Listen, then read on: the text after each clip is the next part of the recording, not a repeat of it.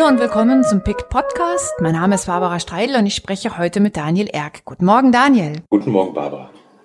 Daniel weiß alles über die Farbe von fairen Bananen. Er kennt den Geschmack von gutem Kaffee und kann die Unterschiede zwischen Bierseidel, Mollen und Humpen bestimmt ganz schnell aufzählen. Aber bevor wir uns jetzt reinstürzen in die Welt von Kopf und Körper, gibt's eine kurze Biografie von dir, Daniel. Daniel Erck ist Journalist. Seine Texte stehen im Tagesspiegel, in der Zeit und im Business Punk und im Kanal Kopf und Körper bei PICT. Geboren in Stuttgart hat er nach dem Studium von Politik und Kommunikationswissenschaften in Göttingen und Berlin Kolumnen für Neon geschrieben und war auch schon mal Hitler-Blogger für die Taz. Daniel, jetzt habe ich dich angepriesen als Food-Checker, aber erstmal musst du erklären, was das ist. Hitler-Blogger für die Taz. Ich habe sechs Jahre lang für die Taz-Blogs einen Blog betrieben, in dem es um Adolf Hitler in der Popkultur ging. Das fing total zufällig an, nämlich mit einem Uniseminar über Humor und mir fiel das Referat über Humor zum Dritten Reich zu. Und ich war jahrelang Titanic-Abonnent gewesen, hatte halt also so ein, schon ein bisschen so eine Ahnung, wie das vielleicht funktioniert und was ich zumindest daran persönlich gut finde. Und als ich dann aber das Berat gehalten hatte, merkte ich, dass das ein ziemlich großes Thema wurde. Das war so, ja, vor bald zehn Jahren. Und dass es in dieser aufkommenden Blogkultur einfach sehr, sehr viele selbstgemachte Beiträge gab. Und ich fand es verblüffend, weil das ja eigentlich jetzt nicht das erste Humorthema ist, das man anfassen würde. Und habe dann diesen Blog über, glaube ich, sechs Jahre versucht, das immer wieder einzuordnen, wo kommt das eigentlich her, was gibt's überhaupt, über was wird sich eigentlich lustig gemacht und ähm, das in so einem selber relativ satirischen Tonfall aufzuschreiben. Und hat aber irgendwann auch ehrlich gesagt die Schnauze voll von Hitler. Dann habe ich noch ein Buch drüber geschrieben und dann war auch wirklich gut.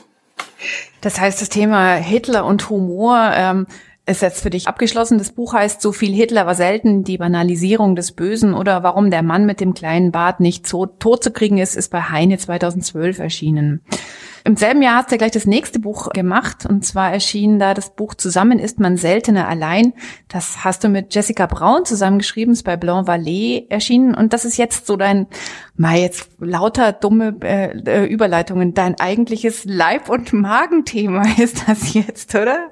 Essen und Trinken, was auf den Tisch kommt. Was steht auf dem Tisch gerade neben dir? Ein Glas Wasser, oder? Im Moment nur ein Glas Wasser, ja. Ich, hab, ich glaube, wenn ich jetzt nebenbei äh, noch zünftig frühstücken würde, würde es im Gespräch nicht wahnsinnig äh, zuträglich sein. Aber da muss ich gleich fragen, was hast du denn gefrühstückt heute? Nee, ehrlich gesagt nicht, weil ich kann zumindest äh, vorweisen, dass ich schon heute Morgen selbst gepflanzte äh, Radieschen gepflückt habe, die jetzt neben mir liegen. Der Garten sprießt nämlich sehr schön. In Berlin hat es 32 Grad und alles wächst wie blöd. Ein Glas Wasser steht neben dir auf dem Tisch und die selbst gepflückten Radieschen. Naja, wie ist es jetzt? Warum ist das dein Leib- und Magenthema nach Hitler? Warum ist Essen und Trinken so wichtig für dich? Das eine ist so ein gewisses persönliches Grundinteresse und das andere ist, da bin ich journalistisch ziemlich reingerutscht. Äh, Schritt eins war, ich war ähm, eineinhalb Jahre Redakteur bei Zeit Online und dort in der Kulturredaktion, aber so ein bisschen für das, was man bei Zeit Online die Lebensart-Themen nennt, zuständig unter anderem eben halt auch Essen und Trinken. Und äh, ich habe damals gemeinsam ähm, mit Theresa Bäuerlein eine Serie gemacht, die hieß Gewissensbisse. Und das war der Versuch, relativ kurz aufzuschreiben, wenn ich vor dem Regal stehe und zum Beispiel Käse oder Wurst oder was auch immer kaufen will, was muss ich wissen, um eine kluge Entscheidung zu treffen, die sowohl zum, quasi zum guten Geschmack führt, aber auch so ein bisschen Einfluss auf den Markt nimmt, was man als Konsument ja immer machen kann. Das war so ein bisschen so über das Private hinaus mein Einstieg in das Thema, was eigentlich A in Gastrojournalismus oder in Essenjournalismus drinsteckt und zweitens, was man an Essen auch so ein bisschen ablesen kann, was glaube ich, das eigentlich fast das ist, was mich in dem Essensjournalismus am meisten interessiert, also das Essensjournalismus als Gesellschaftsthema. So durch eine Reihe von Zufällen war ich dann zwei Jahre später der äh, Essen- und Trinkenredakteur beim Berliner Stadtmagazin City bin da so ein bisschen tiefer in die Materie eingestiegen, weil man natürlich ständig mit Autoren zu tun hatte, die sich wahnsinnig gut auskannten und die tatsächlich halt eben jede noch abso, so absurde Biersorte wussten, wo die herkommt, wie die genau hergestellt wird, obergärig, untergärig, bla bla bla bla bla. Das war dann quasi so ein bisschen die Gesellenprüfung, zu merken, dass ähm, das ist ein Thema, das mich, das mich beschäftigt, das mich interessiert, äh, das natürlich auch äh, beruflich sehr viel Spaß macht, wenn man essen und trinken gehen darf das aber gar nicht so einfach aufzuschreiben ist. Und ich glaube, das ist eigentlich, was ich in diesem ähm, PICT-Kanal versuche, so ein bisschen zusammenzutragen, sind gute Beispiele, wie man interessant über Essen schreibt, ohne dass es nur um Geschmack geht. Also wenn ich jetzt das vergleichen würde, den Essensjournalismus zum Beispiel mit dem Reisejournalismus, also wenn man einen, weiß nicht, einen Reiseführer von Mallorca aufschlägt, geschrieben von einem Reisejournalisten, der ein Fan ist vom Reisen oder von, von dieser Insel, über die er da, da schreibt, dann hat man ja immer sofort das Gefühl, aha, hier schreibt ein Fan über das, was ihn begeistert. Nun ist es beim Essen ja so, dass ich mit Sicherheit glaube, dass es sehr viel gibt, was einen da begeistert. Obergäriges Bier, untergäriges Bier. Bist du dann auch ein Biertrinker? Willst du dann auch, auch alles ausprobieren oder ist das eher so die wissenschaftliche Herangehensweise, die dich da interessiert? Ne, schon beides. Also als die, ähm, das war, weiß ich nicht, 2014, glaube ich, und ähm, da gab es natürlich den quasi nicht zu vermeidenden Graph Beer in Berlin Artikel in der City, der äh, von einem wirklich ganz tollen und sehr, sehr kenntnisreichen Autor geschrieben worden war. Und äh, hinterher bin ich in einen der ersten Craft Beer Läden in Berlin gefahren und habe mir von dem äh, Besitzer, der vorher einen Weinladen betrieben hatte und wirklich ein ausgesprochener Liebhaber war, mal so einen schönen Kasten zusammenstellen lassen. Hab dann hinterher 70 Euro dafür bezahlt für einen Kasten Bier. und stand auch in diesem Laden und dachte, was mache ich hier eigentlich gerade genau? Das habe ich in den nächsten zwei Wochen oder drei Wochen, als ich das Zeug dann getrunken habe, dann auch mehrfach gedacht, weil das natürlich die Geschmäcker sind, die man erstmal lernen muss. Die haben jetzt nicht so zufliegen, das ist nicht das Gewohnte. Und dann manchmal zu denken, und dafür habe ich jetzt 4,50 Euro ausgegeben für ein 0,3 Bier aus den Niederlanden, das total bitter und total stark und aber irgendwie auch wässrig schmeckt. Natürlich ist halt Essen und Trinken auch immer so ein bisschen ähnlich wie Reisen natürlich auch so ein bisschen so ein Coolness-Wettbewerb wer die äh, abgefahrenen Dinge mag, wer die besseren Orte kennt. Also so wie sich äh, Leute in so einen leichten Wettbewerb über die coolsten Strände Thailands reinsteigern, kann man das bei Essen natürlich auch machen. Sagen, kennst du schon diesen kleinen tamilischen Imbiss? Da musst du unbedingt dieses Essen, das nicht auf der Karte ste steht, bestellen und Zeug. Aber da finde ich zum Beispiel eben in, in so einem Beispiel, äh, finde ich jetzt den gar nicht so interessant, wie dieses Essen schmeckt, auch wenn das bestimmt total toll schmeckt und Horizonte eröffnet und jada, jada, jada. Äh, interessanter finde ich, warum begeistert es Leute jetzt genau in diesem Augenblick? Warum wollt ihr genau das essen? Was treibt euch dabei an? Ich tappe mich manchmal dabei, dass ich dieses Essen- und Trinken-Ding, worüber ich übrigens selber gar nicht, gar nicht mehr so viel schreibe, dass ich das eher so ein bisschen wie Musikjournalismus betrachte. Also, dass man wie neue Dinge entdecken will, die neuen coolen Bands sozusagen mitkriegen will, was, was gerade los ist. Irgendwie so ein bisschen eine Suche nach einem Hype. Ich möchte in Klammern dich gerade noch loben, wie diplomatisch du dieses ekle niederländische Craft Beer, die Flasche 450, gerade äh, beschrieben hast. Klammer zu. Das heißt, du bist so ein bisschen auf der Suche nach einem Hype, oder? Also jetzt macht eine neue Bude auf und warum rennen alle dahin? Was ist es? Du würdest den Hype nicht versuchen zu generieren, sondern du erkennst ihn und beschreibst ihn. Ist es das? Ja, oder auch zu verstehen, warum genau dieser Hype jetzt? Also warum funktioniert es gerade so gut? Was, was begeistert euch daran und was begeistert auch mich daran, ehrlich gesagt? Ich habe, ich glaube, vor, mittler, vor zwei Jahren mittlerweile mal was über Food-Trends geschrieben da mit äh, der ganz tollen Berliner Bloggerin und Beraterin Katrin Brandes gesprochen. Und da kann man natürlich sehr viele Dinge so über Exotik und Selbstverständnis rausfinden. Also wer man, wer man ist, wer man gerne sein würde, wo man sich auch vielleicht mit Essen hinträumt auf eine Art und was das über einen selber aussagen soll. Das beste Zitat in der Recherche kam damals aber von dem Besitzer eines kleinen also Spezialitäten- und Kochbuchladens in Prenzlauer Berg, der sagte, naja, wenn das, wenn die Leute wirklich tatsächlich und ernsthaft auf der Suche nach abgefahrenen, exotischen Sachen sind, die sie total fordern, dann müssten sie eigentlich Nordpfälzer Kost zu sich nehmen. Da gibt's nämlich Dinge, die traut sich echt keiner zu essen und so von Innereien und so Sachen. Und das stimmt natürlich auch. Und es ist natürlich auch interessant zu sagen, welche exotischen, interessanten Dinge liegen eigentlich in unserer Umgebung rum, die total links liegen gelassen werden, obwohl sie quasi genauso eine Mutprobe wären wie das wahnsinnig scharfe chinesische Essen. Aber das macht halt keiner, weil das eben nicht, nicht so aufgeladen ist, weil das nicht diesen, äh, diesen Zauber hat und nicht diese gleiche, also so Essen gehen ist im besten Fall so ein kleiner Urlaub und dann kann man natürlich auch toll davon erzählen und sich selber auch so ein bisschen inszenieren, wenn man ehrlich ist. Und das funktioniert natürlich bei regionaler Kost immer so ein bisschen schlechter noch. Ich glaube, das wird sich ändern, aber das ist noch nicht so weit, als wenn man eben Essen aus einer Region ist, das anderen, von dem man nicht mehr weiß, wo sie auf der Landkarte liegt, grob gesagt. Finde ich ganz spannend, dass du nämlich vorhin den äh, Bezug zum Musikjournalismus genannt hast. Da ist das ja sehr ähnlich. Ich erinnere mich so vor 15 Jahren, vielleicht auch vor 17 Jahren oder so, da gab es diesen neuen Trend der, der Musikrichtung des Grime. Da kräht natürlich heute keinen Hahn mehr danach. Und das war natürlich der heißeste Scheiß aus London, wenn ich mich recht erinnere. Ähm, wenn ich mir jetzt denke, ähm, dieser heißeste Scheiß hätte nicht aus London kommen sollen, sondern aus einem Proberaumkeller in Passau, dann wäre das ja niemals so ein Ding gewesen. Der Hype, den wir hier irgendwie cool finden, der muss schon von wo ganz anders herkommen und möglichst natürlich auch aus einer Hype-Metropole. Es sind immer, es sind immer zwei Sachen. Das konkrete Ding sozusagen, also entweder die Musik oder das Essen und die Geschichte, die man drum erzählen kann. Das ist ja auch bei diesen ganzen journalistischen Geschichten natürlich immer so, sofort sehr offensichtlich. Ach, ich, ach, ich weiß nicht. Also ich habe äh, in dieser äh, City-Zeit mal versucht, einen Text zu schreiben. Ich habe den geschrieben, aber das hat nicht so gut funktioniert, wie ich es eigentlich wollte, weil die Idee war, äh, inwiefern die Berliner Esskultur von der Europakrise profitiert. Und ich habe auf der Suche nach jungen Italienern, Spaniern äh, und Griechen, die quasi in ihren Ländern keine Chance für sich sehen und deswegen Gastronomie in Berlin aufmachen, die quasi nach Nordeuropa kommen auf der Suche nach Arbeit und dabei aber eine bestimmte Art von Essen mitbringen. Das wäre natürlich eine, tolle Geschichte gewesen, Leute, die dann vielleicht Mitte 20 sind und sagen, also ich habe welche gefunden, aber halt zu wenige, ehrlich gesagt, aber für zwei junge Italiener, die in äh, Rom in sehr, sehr guten Restaurants gelernt hatten, sich keine selbstständig machen wollten und feststellten, es gibt da quasi so alte Patres, die die Stadt und die Restaurants mehr oder weniger im Griff haben und die im Zweifelsfall dafür sorgen, dass keine neue Konkurrenz aufkommt. Und dann steht ein Restaurant lieber mal leer, als dass die beiden jungen Leute eine Chance kriegen. Und die reisen dann halt irgendwie frustriert irgendwie bisschen durch Europa, bleiben in Berlin hängen und merken, hier ist es anders. Hier sind, zumindest das war halt vor ein paar Jahren noch so, da waren die Mieten noch relativ erschwinglich. Ähm, unter italienischer Küche stellten sich alle Pizza und Pasta vor, aber schon so Antipasti. Und wenn es so ein bisschen spezieller wurde, das war eigentlich eher die Ausnahme und ähm, auch ein bisschen so als Chi-Chi abgetan.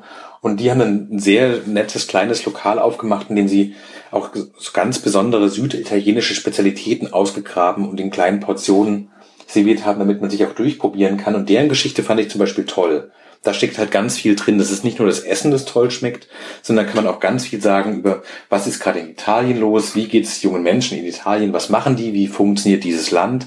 Äh, das sagt aber auch ganz viel darüber, wie, wie das hier vielleicht funktioniert, was gegessen wird, weil die auch erzählten, den Mittagstisch gemacht äh, für, weiß ich nicht, neun Euro für so zwei Schälchen und ein Getränk, was für ihr Preis-Leistungsverhältnis total in Ordnung war und sagten, das kannst du in Deutschland halt nicht machen. Niemand zahlt hier mehr als 6,50, also zumindest Berlin damals, für Mittagessen. Wir mussten das stoppen, weil entweder kam keiner oder wir haben zu wenig verdient. Da ist halt ganz viel so, ganz viele Zutaten in, in diesen Essensgeschichten drin, die mehr sind als das, das, das, das reine Geschmackserlebnis. Hm. Du hast ja zum Beispiel diesen Pick geschrieben über die Bierhauptstadt Bamberg. Ähm, ich war ja ganz überrascht, was Bamberg, nicht München. Und da kommt ja auch ein Interview vor mit einem Kunsthistoriker, der auch mal Stadtheimatpfleger in Bamberg war, dieser Eckehard Arnetzel. Und dieses Buch, was er da geschrieben hat, drei Shoppen, zwei Seidler und AU, mein, mein Fränkisch, äh, ich möchte mich entschuldigen, ist nicht äh, authentisch, sehr interessant und äh, man lernt sehr viel äh, über die hohe Brauereidichte in Bamberg und so weiter, aber dass das ein Hype werden würde, so der heiße Scheiß, wo die Stadtmagazine darüber schreiben, das kann ich mir dann da nicht vorstellen. Das kommt darauf an, wie weit es ausstirbt. Ich erzähle jetzt einfach noch mal eine Geschichte aus einer Recherche raus, weil das sehr lehrreich war. Ich habe mal was geschrieben, dass so die Idee war, die interessantesten Metzger Berlins zu finden. Und irgendwann hatte ich so die Schlachterinnung, die Fleischereiinnung, wie das hier heißt, am, am Telefon und fragte so was, klassische Fragen, also was ist gerade los, was sind die Zahlen, ähm, wohin entwickelt sich das? Und er sagte, naja, wir haben in den letzten ich erfinde jetzt die Zahlen, weil ich sie nicht weiß. Er sagte, wir haben in den letzten 15 Jahren ein unglaubliches äh, Sterben an Metzgereien erlebt. Es gibt halt im Grunde genommen nur noch sowas wie 35 ausbildende Betriebe in der ganzen Stadt. Aber dem geht's spitze. Weil nämlich quasi, je weniger es gibt, desto größer wird natürlich dann die Nachfrage. Und dann entsteigt es plötzlich das Interesse. Und ich würde befürchten, dass Bamberg erst bis zum gewissen Punkt Niedergang erleben muss, bis es irgendjemand halt neu entdecken kann und sagen kann, hoppla, da ist ja was, das ist es vielleicht wert, gepflegt und beachtet zu werden, weil im Moment ist es halt noch da und gewöhnlich und äh, nichts Besonderes und irgendwie erreichbar und vielleicht der Ort, den man an dem man äh, durch bei irgendwelchen Fahrten dran vorbeifährt, aber halt nicht auf die Idee käme, ohne weiteres da anzuhalten. Ich fand genau dieses, dieses Thema Bamberg interessant, weil ich den Eindruck hatte, wenn das nicht Deutschland wäre, dann würde es, glaube ich, viel mehr Leute interessieren. Da steckt sehr, sehr viel drin. Also, also auch, also auch diese, diese ganzen Craft-Bier-Geschichten kamen ja relativ zu Recht auch auf die Anmerkung, dass man dann so nach Amerika blickt und jede noch so doofe amerikanische Craft-Bier-Sorte und jede schwedische Brauerei, die halt irgendwie drei Jahre früher dran ist, abfeiert wie nichts Gutes und dabei wird komplett ignoriert, was es eigentlich für eine regionale Vielfalt gibt und was es vielleicht für Dinge gibt, die hier interessant sind. Und es führte dann in, der Konsequenz äh, dazu, dass erst irgendwelche Craft-Bier-Brauer kommen mussten, um die Berliner Weiße wieder so ein bisschen cool zu machen. Und das ist ja halt auch absurd. Also, aber diese, genau diese, also das ist ja nicht genau das, was du beschreibst, zu sagen, so dass die Dinge, die einem nahe sind und die einem vertraut sind, aber die irgendwie auch gewöhnlich erscheinen, das Besondere an denen ist sehr, sehr schwer zu entdecken ah nee, das kann nicht gut sein, wenn es bei mir um die Ecke ist. Aber die deutsche Provinz ist ja manchmal besser, als man denkt. Also gerade bei diesen Biersachen ist es natürlich relativ einfach. Aber ich habe irgendwann auch mal, das war dann, äh, das ist noch gar nicht so lange her mit den, ich glaube, die heißen Riedenburger. Das ist ähm, auch eine, halt eine kleine bayerische Brauerei und der, der quasi der, der ältere der, der Familie hatte schon angefangen, sehr, sehr früh äh, Bio-Biere zu machen und alte Biersorten zu entdecken und hat wirklich seine, seine beiden Söhne auf die Walz geschickt, die in den USA und in Italien in Brauereien waren und zurückkamen. Und ähm, wenn man in der Bio-Company in Berlin in den Laden geht, bekommt man eben dieses bayerische Bio-Craft-Bier zu einem total anständigen Preis. Also es ist für mich so quasi das, wenn es sein muss, dann ist es das. Und da merkt man die Kombination aus quasi die Tradition auf dem Land pflegen, mit dem man groß geworden ist, aber den Horizont dann doch weiter zu ziehen, als wir machen unseren Stiefel halt einfach so weiter und die Leute werden es schon kaufen, weil sie haben es die letzten 100 Jahre ja auch gekauft. Das kann schon gut funktionieren und da passieren auch schöne Sachen. Hm. Also quasi, wenn man so will, in den Musikbegrifflichkeiten so das, das Weilheim der Gastronomie. Ach, das hast du schön gesagt. Äh, das Riedenburger ist das Weilheim äh, der Bierkultur. Könnten wir uns darauf verständigen? Das über Jesse noch so ein bisschen. Aber zum Beispiel, wenn man halt amerikanische Craft Beer Blogs lesen, wenn die sich mit Deutschland beschäftigen, sind die halt wirklich immer sehr schnell in Bamberg, weil das die höchste Brauereidichte, ich glaube sogar weltweit immer noch ist. Und eine unglaubliche Vielfalt an Bieren. Und Warum das in Deutschland nicht bekannter ist, ist mir relativ unklar. Dazu kommt, dass ein äh, sehr guter Freund von mir aus Bamberg kommt und ähm, ich will in diesem Sommer mal zwingen, mit mir dahin zu fahren und das komplette Programm durchzumachen. Das klingt nämlich wahnsinnig nett, was der erzählt. So von kleiner Brauerei zu kleiner Brauerei gondeln, die verschiedenen Biere durchprobieren und die Brotzeiten. Was sollte daran falsch sein? Klingt doch wahnsinnig super, oder? Ja, klingt sehr nett. Und Bamberg ist auch eine total hübsche Stadt. Ich habe da auch Familie. Vielleicht sollte ich das ja auch mal machen. Idealerweise würde man noch irgendwie jemand einladen, der vielleicht irgendwie, also, weißt du, so den, den prototypischen amerikanischen Craft-Beer-Menschen, der halt irgendwie in Berlin gelandet ist und mit dem sich in Bamberg treffen und mal zwei Tage durch die Stadt trinken, um sich halt auch anzugucken, wie, wie toll ist es eigentlich, wenn es exotisch ist. Ja, vor allem, wenn es irgendwie exotisch, ähm, ähm, wie soll ich, oh Gott, wie, wie äh, exotisch handgemacht ist. Oder nein, exotisch ähm, natürlich gewachsen, ist es das? Sag mal, wie ist es denn dann eigentlich, wenn du privat ähm, ohne einen äh, Rechercheauftrag Bier trinken gehst? Hast du dann immer diese Informations- äh, Flut in deinem Kopf. Oh, kannst du das auch abschalten, diesen Essensjournalismus in deinem Kopf? Ehrlicherweise habe ich gar nicht so ein wahnsinnig tolles äh, Spezialwissen da, sondern wie halt so Journalistenkrankheit, so ein gut gerütteltes Allgemeinwissen. Was ich nicht abschütteln kann, ist immer den Drang, dann irgendwas zu bestellen, was ich nicht kenne. Also es gibt hier tatsächlich in der Ecke so eine genau die prototypische kleine äh, skandinavische Craft Beer und Kaffeebar, die auch sehr nett ist und die immer so zehn Sorten vom Fass haben, die ähm, auch zum Teil, weißt du, so ein dunkles, äh, scharfes, mit Chili angesetztes Bier und so. Das ist wie Schokolade mit Chili. Oh. und ich kann mich, ich war, ich habe auch aufgehört damit zu hadern, ich kann mich darauf verlassen, wenn einer in der Runde das Bier bestellt, bin es immer ich und ich bereue es halt auch ab und zu, ne?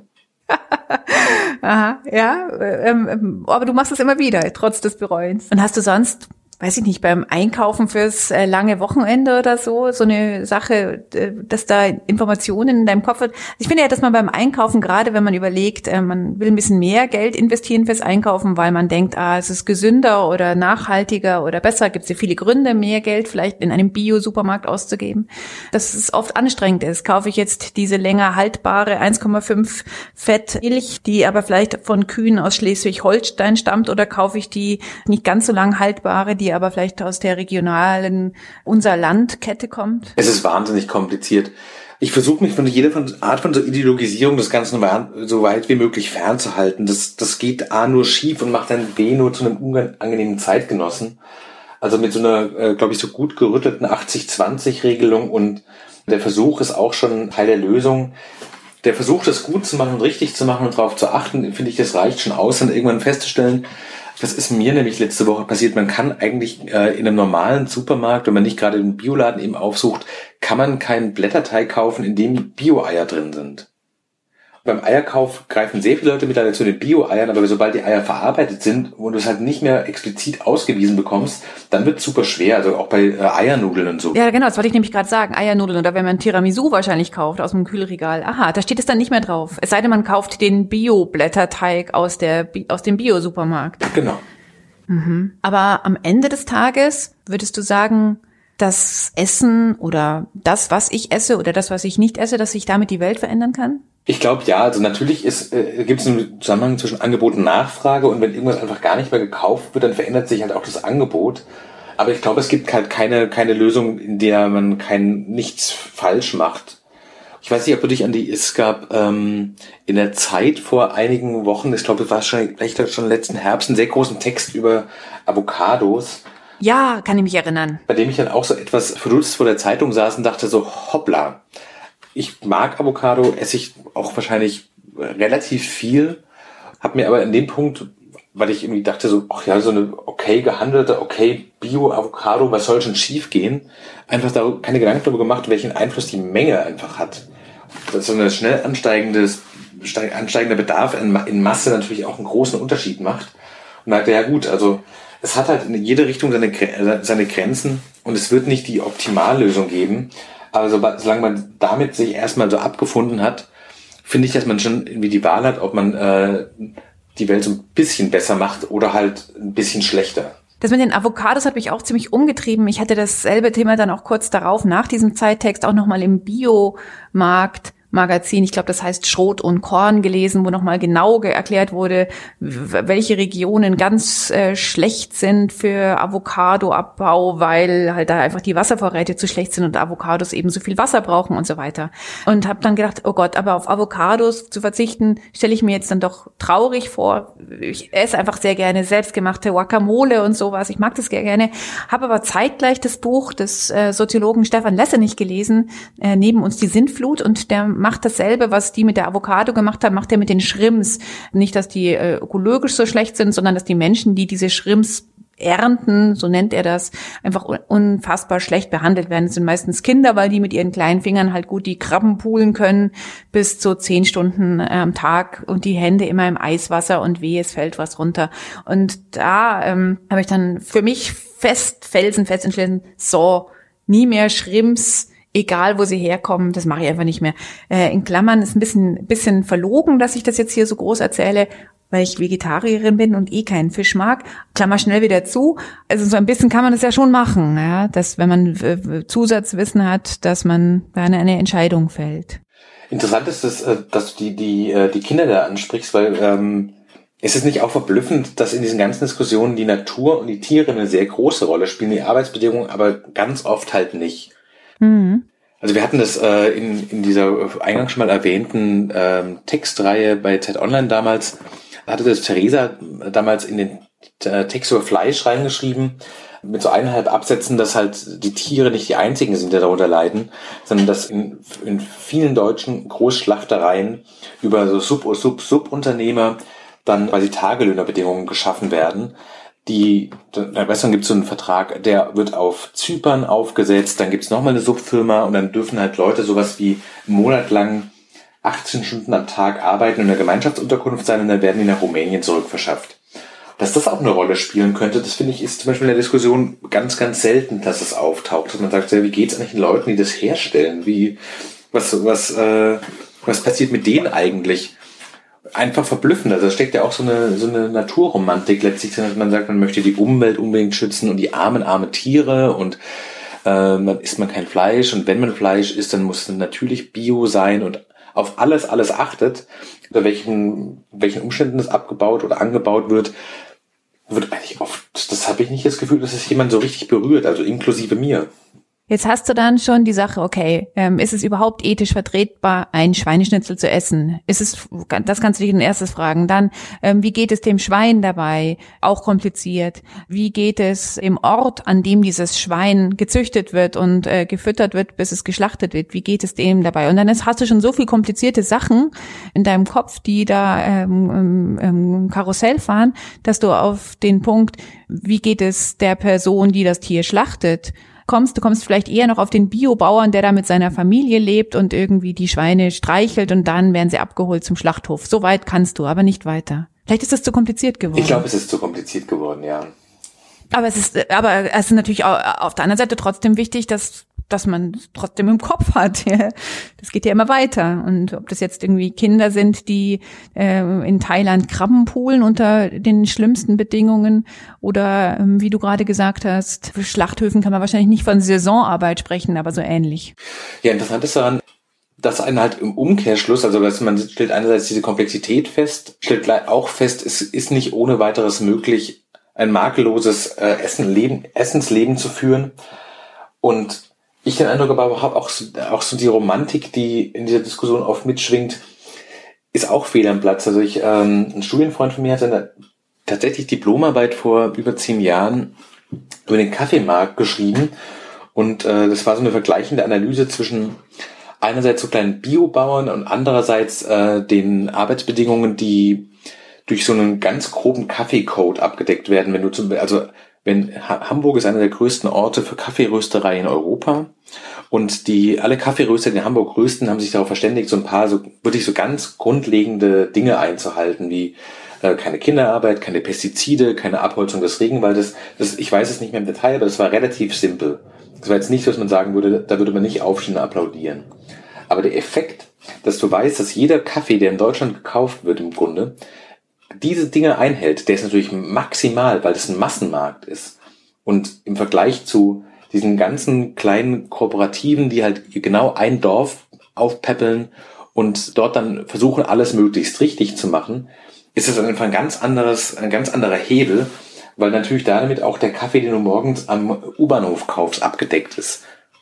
Klar, du erreichst halt die, die große Fläche und am Ende des Tages ist es ja bei solchen Sachen doch wichtig, die große Masse, die große Fläche zu erreichen. Da nützt es ja nichts, wenn du und ich den Kaffee nur aus der Tasse trinken und ihn immer nur fair geröstet und so weiter kaufen. Ja, und vor allen Dingen, dass du halt auch, äh, dass du keinen bewussten Konsum voraussetzt, um das Ganze besser zu machen. Dass auch der unbewusste, total ignorante oder Impulskauf, dass auch der quasi zumindest keinen Schaden anrichtet. Und damit ist halt im Grunde genommen vielleicht mehr erreicht, als wenn man eben so eine kleine, sehr gut, sehr gut gebildete, ähm, sehr reflektierte und auch finanziell relativ potente Gruppe anspricht und sagt, so hier könnt ihr einen Kaffee kaufen, bei dem wirklich alle mega happy sind.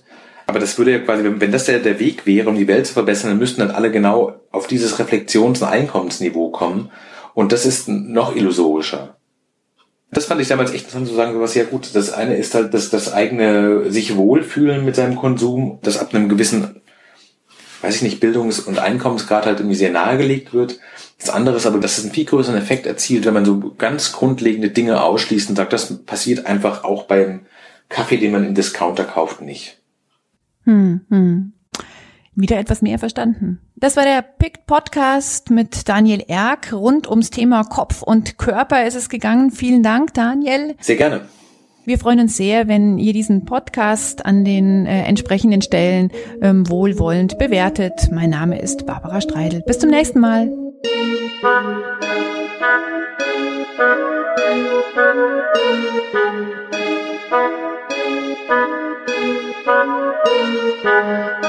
Thank you. Thank you.